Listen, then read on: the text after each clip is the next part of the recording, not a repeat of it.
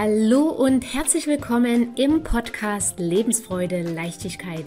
Dein Podcast für deinen Weg der Persönlichkeitsentwicklung in deine wahre und geniale Größe. Das Ganze mit ganz viel Freude, Liebe und natürlich mit ganz viel Herz. Ich bin Daniela Kreisig und ich freue mich riesig, dass du jetzt hier mit dabei bist. Und jetzt wünsche ich dir viele inspirierende, vergnügliche und vor allem Klarheit schaffende Momente – und falls es dir gerade nicht so gut gehen sollte, dann wünsche ich dir natürlich auch mutmachende und energiegebende Momente beim Anhören dieser Folge.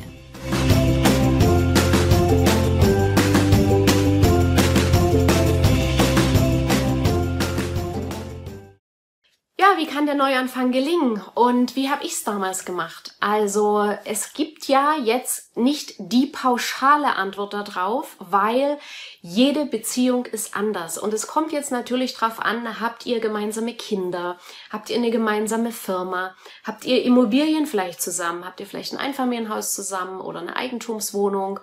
Oder habt ihr keine Kinder, keine Eigentumswohnung, nichts zusammen, dann ist das natürlich alles anders, beziehungsweise vieles von dem, wie ich es gemacht habe, denke ich, kannst du trotzdem übernehmen, weil es einfach um die seelische Gesundheit geht, um die, ja, dass du von innen wieder heilst.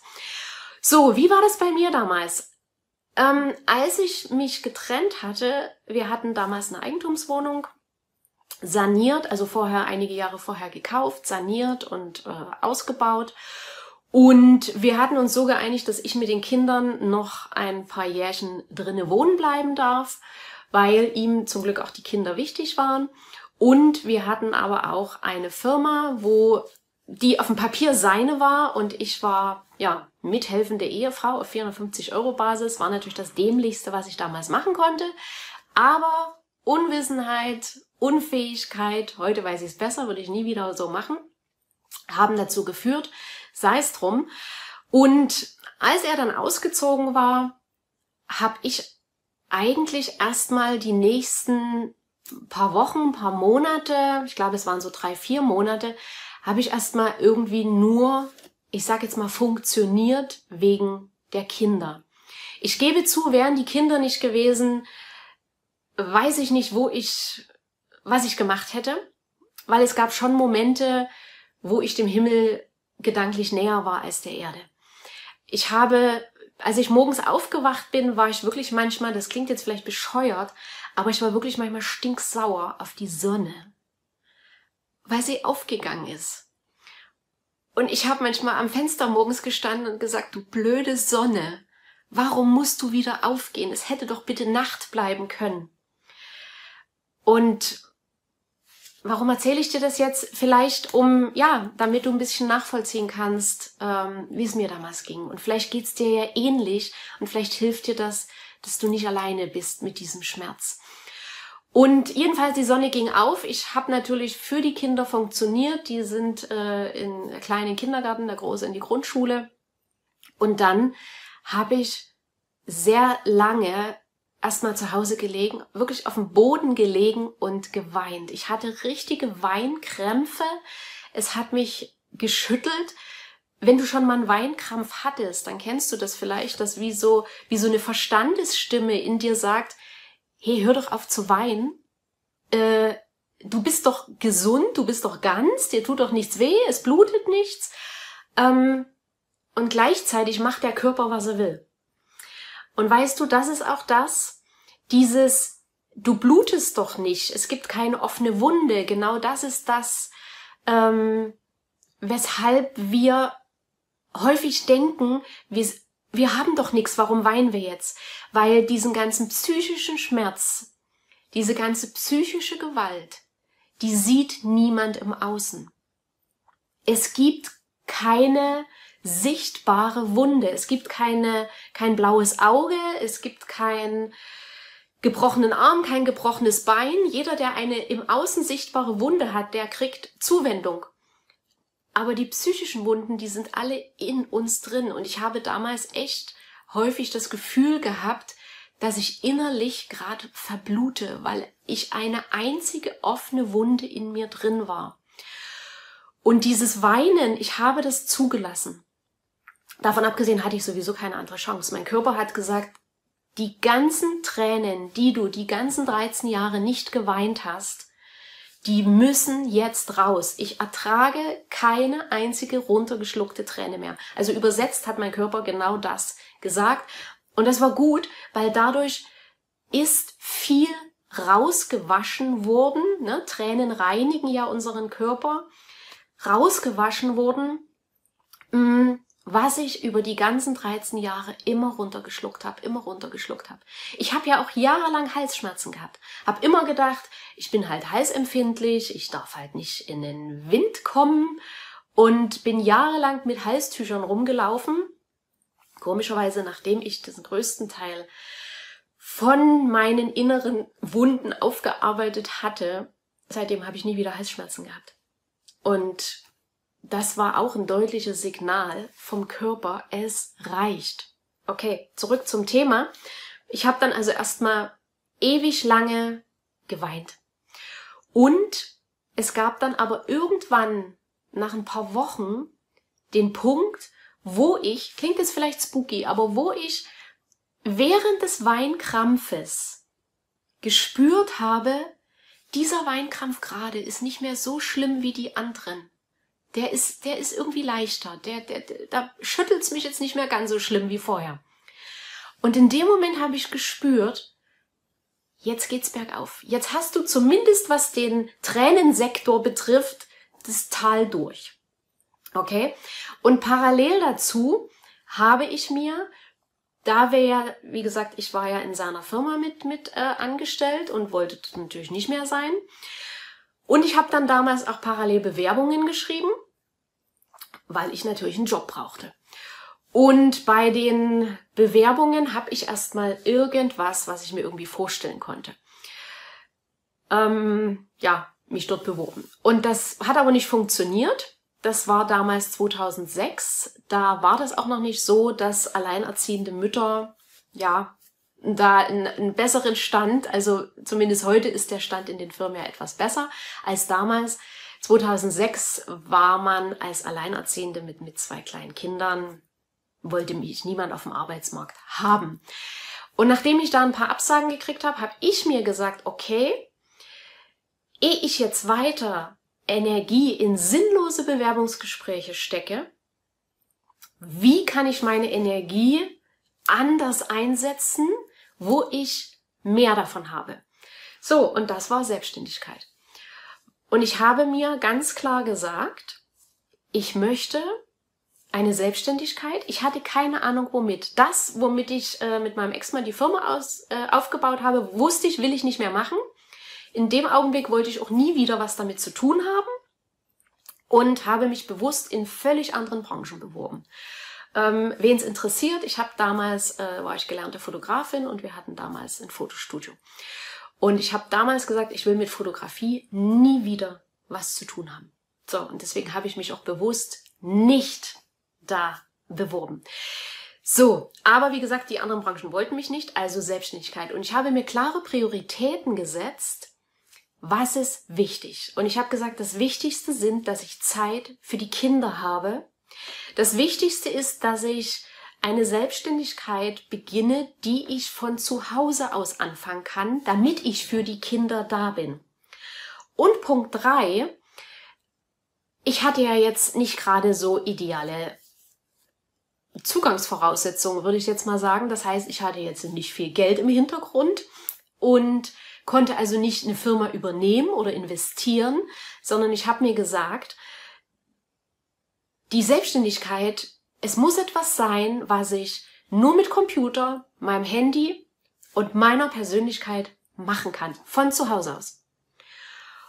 Und damals habe ich angefangen ähm, mit einer Wunschagentur. Ich hatte das irgendwo im Internet, in, in Österreich gab es eine Wunschagentur damals. Und ich habe schon immer damals gerne organisiert und habe gedacht, genau das würde mir Spaß machen, kann ich von zu Hause aus machen. Das heißt, Wünsche organisieren, LKW fahren, mal in einer Fernseh-Talkshow auftreten, ähm, alle solche Sachen habe ich damals organisiert. Damit fing meine Selbstständigkeit an. Aber parallel habe ich auch angefangen, mir selber klare Prioritäten zu setzen. Und diese Prioritäten hießen unter anderem, ich will vorerst keine neue Beziehung. Weil ich wusste für mich ganz klar, ich muss erstmal mein neues Leben auf die Kette kriegen. Ich muss erstmal mich wieder neu sortieren und äh, mich wieder erstmal neu kennenlernen. Wer bin ich? Was kann ich? Äh, wo will ich hin? Und ich habe mir ganz klar gesagt, das allerletzte, was ich jetzt brauche, ist eine Beziehung, ich auch Energie und Zeit reinstecken muss, die am Ende nicht funktioniert und wo das, ja, das, das Chaos eigentlich noch größer wird. Also ich habe die klare Entscheidung getroffen, ich will jetzt keine Beziehung. Okay, so, und ich habe auch die klare Entscheidung getroffen, ich will wissen, was sind meine 50 Prozent am Scheitern unserer Beziehung?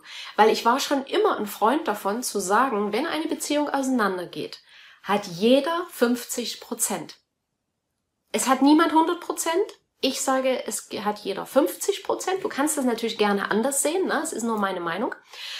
Und was sind meine 50 Prozent? Das wollte ich wissen. Ich wusste damals nichts von Narzissmus. Ich wusste nichts von psychischem Missbrauch ich habe, ich war damals auf dem Stand, dass ich gedacht habe, ich bin dran schuld, dass die Beziehung auseinanderging. Ich war nur nicht hart genug, ich hätte nur toleranter, humorvoller, entspannter, blinder und tauber sein müssen, härter sein müssen. Dabei hatte ich schon, wie ich Jahre später gemerkt habe, einen riesen Eisblock um mich aufgebaut, einfach als Schutzpanzer, um nicht mehr verletzt zu werden. Genau, ja, und da habe ich dann eben damals gesagt, keine Beziehung, weil es wäre auch unfair äh, der anderen Person gegenüber, weil ich bin ja selber noch nicht aufgeräumt. Und also Priorität war Selbstständigkeit aufbauen unter den und den Bedingungen oder mit den und den Prioritäten, keine Beziehung und äh, neues Leben aufbauen mit den Kindern und eben an mir arbeiten. Und ich habe damals angefangen, viele Bücher zu lesen, viele solche Kanäle. Damals habe ich auch geschaut, wie du mein jetzt schaust.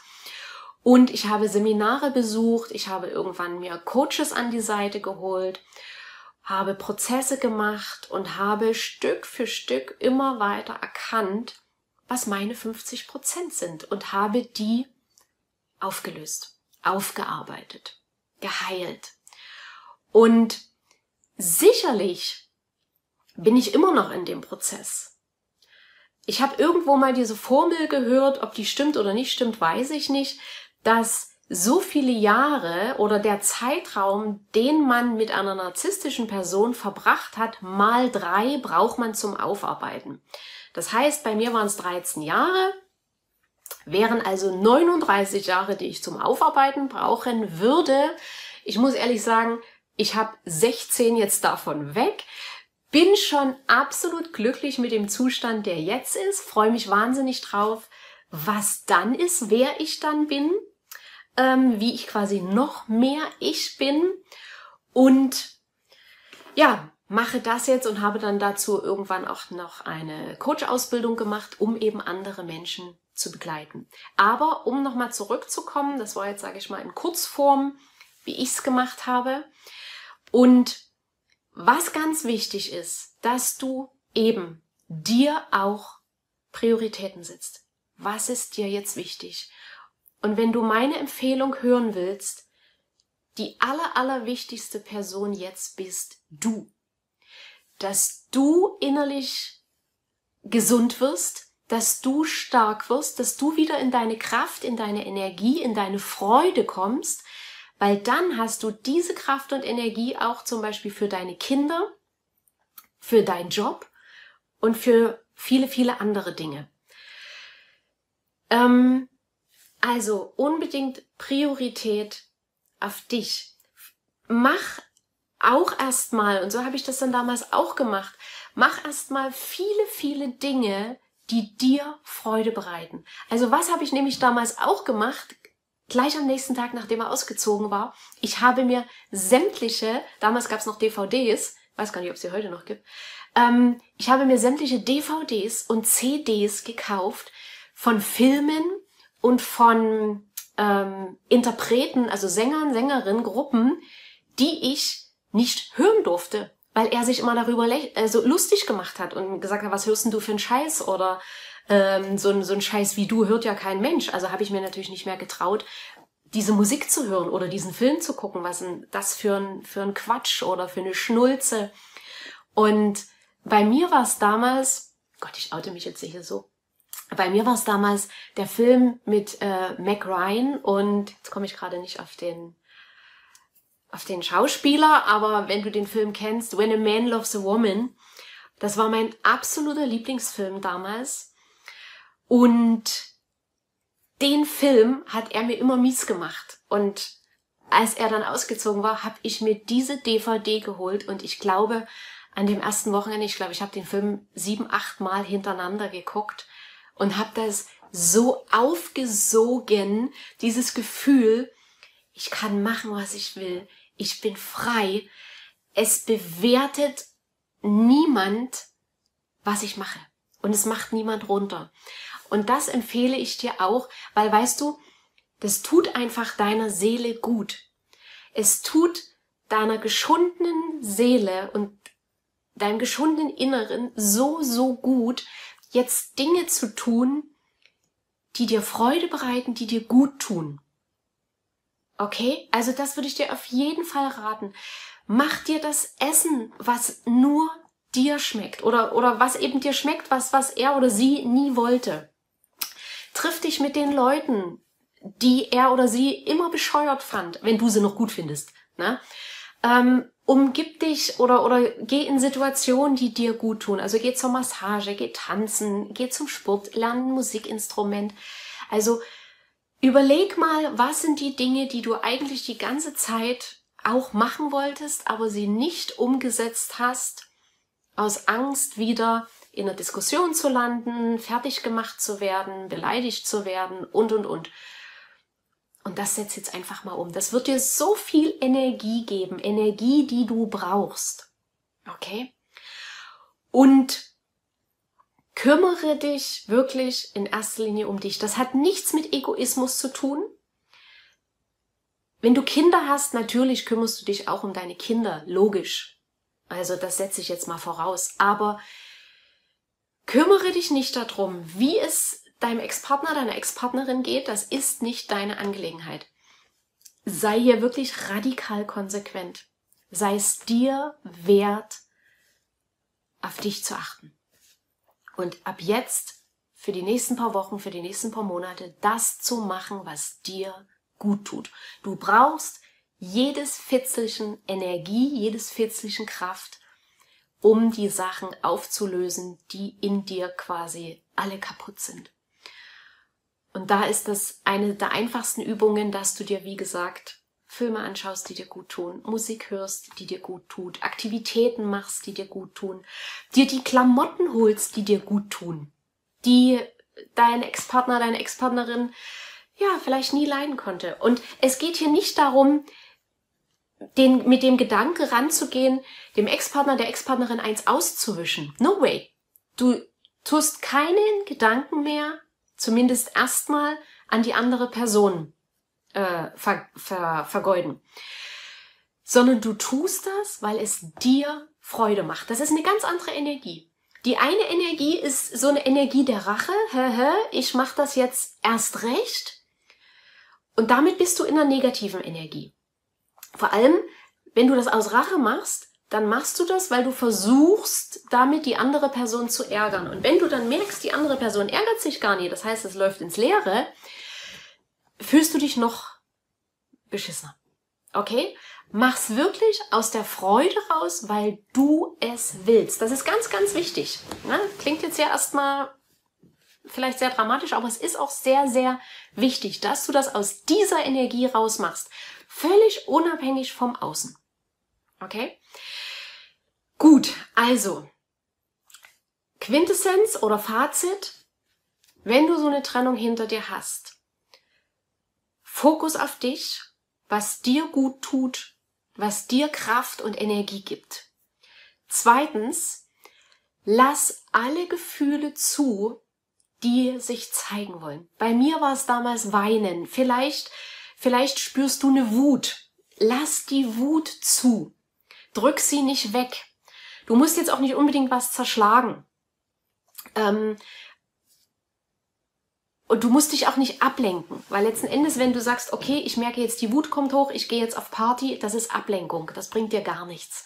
Damit tust du die Wut nur wegdrücken und wenn wir unsere Gefühle wegdrücken, ist es wie wenn du versuchst, Bälle unter Wasser zu halten und runterzudrücken. Die ploppen in einem Moment wieder hoch, wo du nicht damit rechnest.